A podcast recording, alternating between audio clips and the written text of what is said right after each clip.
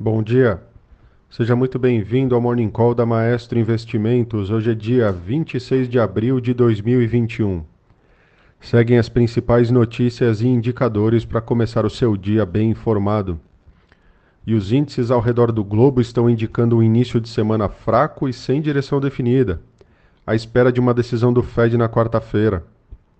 Na semana passada, os mercados americanos foram impactados após diversos veículos de imprensa reportarem que o governo do democrata Joe Biden buscará elevar o imposto sobre ganhos de capital de americanos mais ricos, visando ajudar a pagar aí pela segunda parte do seu projeto de investimento em infraestrutura. Os índices de mercado, agora pela manhã, Tóquio fechou o dia em alta de 0,36%.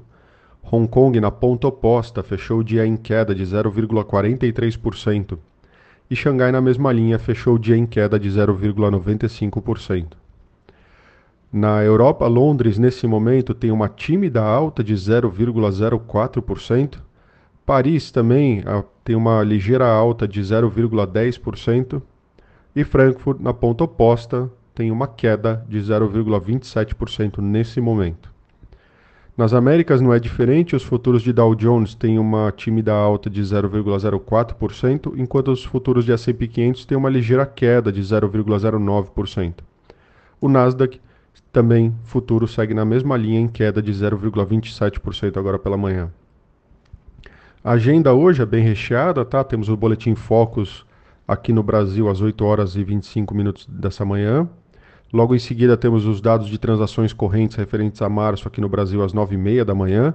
E também temos os, os investimentos direto no país é, às 9h30 da manhã também, referentes a março.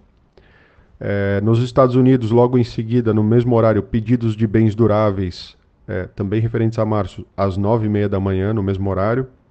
Em seguida, temos os índices de atividade empresarial do Fed de Dallas, referentes a abril, às 11h30 da manhã. E hoje à noite, depois que os mercados fecharem, temos os, o lucro industrial chinês referentes a março, às 10h30 da noite. Então a gente vai ver esses dados aí aparecendo amanhã de manhã. No destaque internacional no noticiário, na Alemanha, os dados sobre o índice para ambiente de negócios do Instituto IFO indicaram aí que o sentimento cresceu menos do que o esperado em abril. No momento, uma nova onda de infecções de Covid e problemas de oferta pesam sobre a perspectiva de recuperação econômica. O, o índice IFO de abril ficou em 96,8, sendo que o estimado era que viesse 97,8. Os subíndices tá, desse, desse índice amplo, tá, o índice de situação corrente veio 94,1 versus o estimado que era de 94,4. E o índice de expectativas futuras no ambiente de negócios veio 99,5 versus o estimado que era uma alta de 101,2. Essa semana também terá a decisão do Fed lá nos Estados Unidos, sem expectativa de grandes mudanças.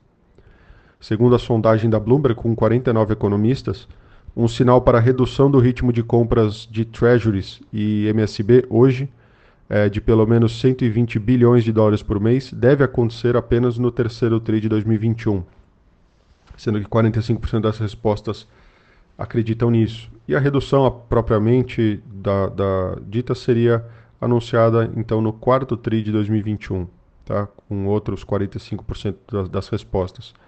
Uma fase de tapering, tá? de aperto monetário, que ajuda que duraria entre 7 a 12 meses, na opinião de 71% dos respondentes.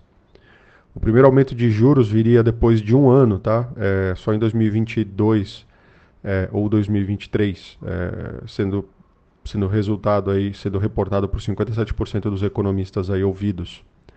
E sobre o mandato do Jerome Powell, que acaba em fevereiro de 2022, 77% espera a recondução do presidente do Fed ao cargo. No destaque local, no Brasil, noticiário pouco movimentado.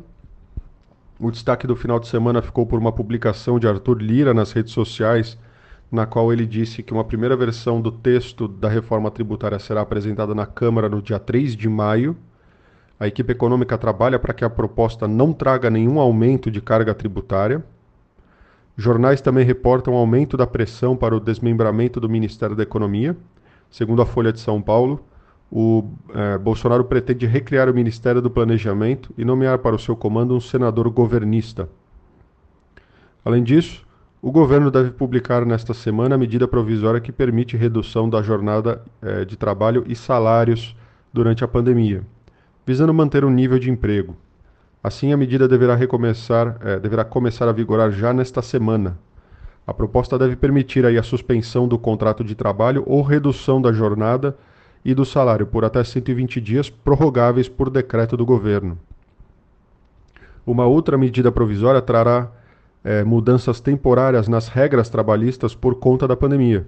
Salários e jornadas poderão ser reduzidos em 25%, 50% ou 70% por meio de acordos individuais ou coletivos. Em compensação, o governo pagará um valor proporcional à redução salarial, calculada sobre o valor do seguro-desemprego, a que o funcionário teria direito se fosse demitido, entre R$ 1.100 e R$ 1.911,84. Em caso de suspensão total do contrato, o governo pagaria 100% do seguro-desemprego a que o trabalhador teria direito. Falando de empresas, a temporada de resultados aqui no Brasil começou no final da semana passada, é, sendo divulgado aí pela Uzi Minas, que teve sua divulgação na sexta-noite, é, e os números da Ipera Pharma. Tá? A companhia registrou aí, é, falando da Ipera, Lucro líquido de 305,1 milhões de reais no primeiro trimestre desse ano, alta de 28,1% comparado com o mesmo período do ano passado. A companhia somou um EBITDA, tá, que é um lucro antes de juros, impostos, depreciação e amortização, é, das operações continuadas de 362 milhões de reais, o que representa um aumento aí de 45,6% na comparação anual. Nesta segunda serão divulgados os dados da Vale do Rio da, da Vale após o fechamento do mercado. Também a expectativa do Bradesco BBI é de que a Vale registre resultados sólidos, com EBITDA ajustado de 8,1 bilhões de dólares, tá? seria uma queda aí de 9% ante ao quarto trimestre de 2020, porém uma alta aí de 181% na comparação com o primeiro trimestre aí de 2020. Tá? A sessão também marca a estreia aí do grupo GPS tá? na B3, é, o ticker é GGPS3, as ações da empresa de serviços de limpeza e segurança foram precificadas a 12 reais, é, no book building do IPO.